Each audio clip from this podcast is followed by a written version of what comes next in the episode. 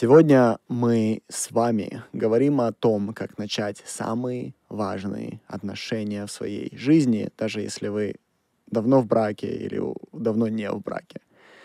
В 2020 году я написал книгу «Разговоры, которые меняют жизнь». И многие из читателей мне писали, что эта книга стала самой важной книгой, которую они прочли за многие годы. Если вы не читали, я вам очень рекомендую. В этой книге я рассказываю о разговорах со своими клиентами. Но не все разговоры, которые трансформируют людей, происходят между клиентами и коучами. На самом деле большинство разговоров происходит либо наедине с собой, либо самым важным в твоей жизни человеком. И в нашем уроке сегодня я хочу поговорить о двух разговорах, которые должны произойти в вашей жизни, если вы хотите построить любовь на всю жизнь. Если вы здесь смотрите или слушаете этот урок, то, возможно, в вашей жизни не хватает любви. Возможно, вам кажется, что вы получаете недостаточно внимания, или, может быть, человек, который от вас ожидает любви, не может получить ее именно от вас. Из моих прошлых уроков вы знаете, что любовь — это результат мышления с любовью. Вы любите не другого человека, а свои мысли о нем. И чем больше мыслей, которые вы не любите, тем меньше любви в вашей жизни. Теперь то, что я расскажу вам дальше, может изменить вас навсегда, если вы действительно поймете, что я вам говорю. Вы совершите огромный скачок в своей личной трансформации. Мы начнем с вами с Рупола, королевы Дрэга. У Рупола есть любимая мной цитата. Он говорит, что мы все родились голыми, и все остальное лишь ментальный конструкт. Еще раз, мы все голые, но мы создали вокруг себя ментальный конструкт. Теперь вопрос, зачем мы это сделали? И ответ достаточно прост. Мы хотим манипулировать тем, как о нас думают и как нас видят другие люди. Мы хотим, чтобы нас принимали, чтобы нас ценили, чтобы нами восторгались, чтобы нас любили, чтобы нас замечали, чтобы нами интересовались и чтобы мы нравились. Мы хотим, чтобы о нас думали с уважением и признавали нашу силу, чтобы о нас заботились и нас защищали. Это на самом деле то, что хочет эго каждого из нас — и одновременно мы не хотим, чтобы нас критиковали. Мы не хотим, чтобы нас унижали, чтобы на нас кто-то кричал, чтобы нам отказывали или чтобы нас пугали. В итоге, чтобы это все не происходило, мы создали ментальный конструкт. Мы создали внешнюю оболочку. И здесь я хочу процитировать известного американского социолога Чарльза Хортона Кули. Вот что он говорит. «Я не тот, кем ты думаешь, я являюсь, я также не тот, кем я думаю, я являюсь.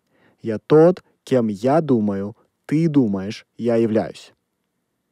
То есть мои мысли о твоих мыслях обо мне и есть я. И знаете что? Грустно, друзья.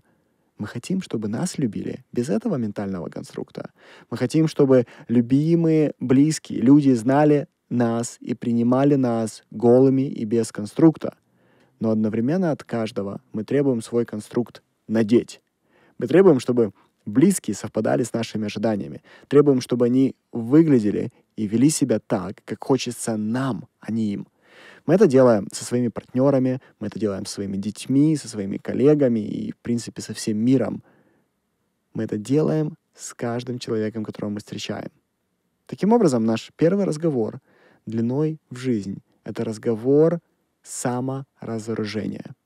Это разговор в котором вы не боитесь показать, что вы реальный человек под своими доспехами, и другому не страшно сделать будет то же самое. Вы знаете, как выглядят люди без доспехов? Я недавно эту тему поднимал с Екатериной Сигитовой. Катя наш директор качества коучинговой экспертизы. Она доктор наук, врач-психиатр, клинический психолог и коуч. Так вот, мы с ней обсуждали, что люди, которые прошли этот первый разговор, выглядят сильными, спокойными и плавными в своих движениях. Их мимика очень расслаблена. По ним видно, что они не собираются ни нападать, ни защищаться. И э, мы в коучинге этот, этот феномен называем присутствием. Людей с присутствием видно из толпы других. Они держат себя с большим достоинством и одновременно расслабленно. И это первый разговор, который вы проводите сами собой или, в крайнем случае, своим коучем. Результат этого разговора является понимание, что с вами все в порядке, никто вам ничего не должен, и что с другими тоже все в порядке, и вы никому ничего не должны. И здесь я хочу еще немного поговорить о специфике результата первого разговора. Понимаете, никто не пришел в этот мир с инструкцией по эксплуатации. Никто в этот мир не пришел делать то, что от него хотят другие. Никто не хочет быть униженным, никто не хочет быть подмятым, никто не должен соответствовать ожиданиям.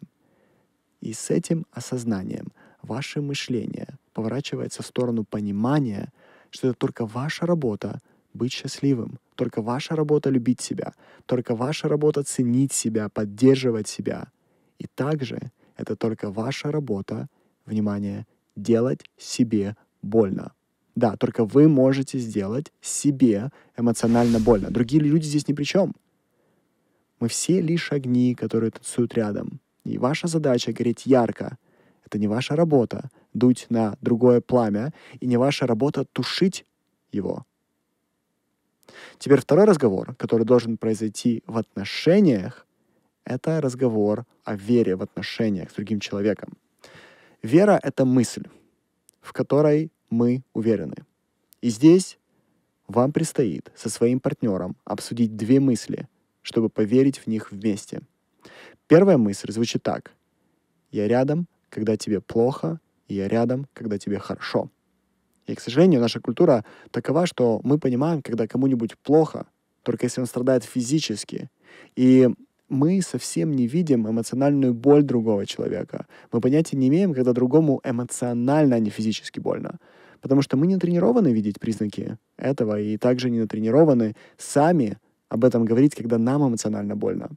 Зачастую мы не можем даже назвать свои собственные эмоции. Мы не можем объяснить свои эмоциональные нужды.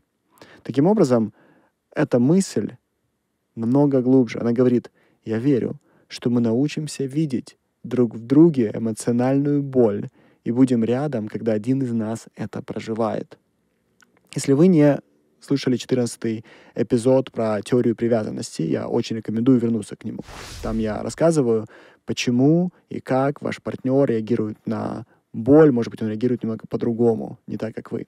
Теперь вторая мысль, в которую вам предстоит, обсудив с вашим партнером, поверить, то, что нет мысли, которая важнее другой или которая менее важна. И здесь я вам сначала дам отдаленный пример, а потом приземлю его в вашу жизнь.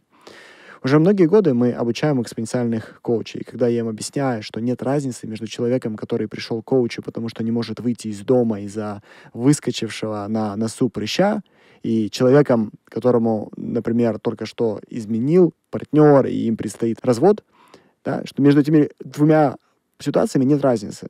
И это утверждение обычно вызывает глубокий шок у людей, потому что оно противоречит их пониманию того, что серьезно в жизни, а что нет. Но вот что я объясняю дальше. Предательство партнера — это мысль в голове.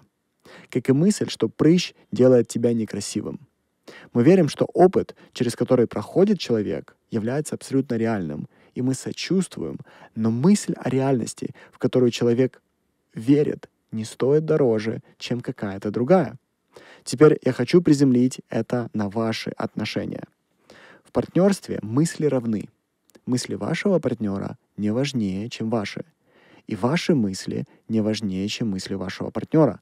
Когда ваш партнер принимает решение, как тратить деньги за вас, то это потому, что он верит, что его мысли важнее. И он даже может попробовать объяснить вам, почему. Например, я часто слышу от женщин, которые приходят к нам в коучинг и которые находятся сейчас в декрете, что у них якобы нет влияния на то, как партнер распоряжается, св... внимание, да, они говорят, своими деньгами. И давайте разберем именно этот пример, потому что он хорошо иллюстрирует идею выше. Представьте себе, что вы в декрете, и ваш муж или жена, если они есть, решил или решила купить новый телевизор, не обсудив это с вами. Но при этом, когда вы что-то для себя хотите, вам нужно на это попросить у партнера разрешения. Теперь, почему это происходит?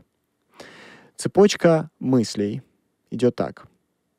Он или она зарабатывает деньги, а я сижу дома и не приношу денежной пользы, поэтому я прошу деньги, а он имеет право самостоятельно его или ее деньгами распоряжаться.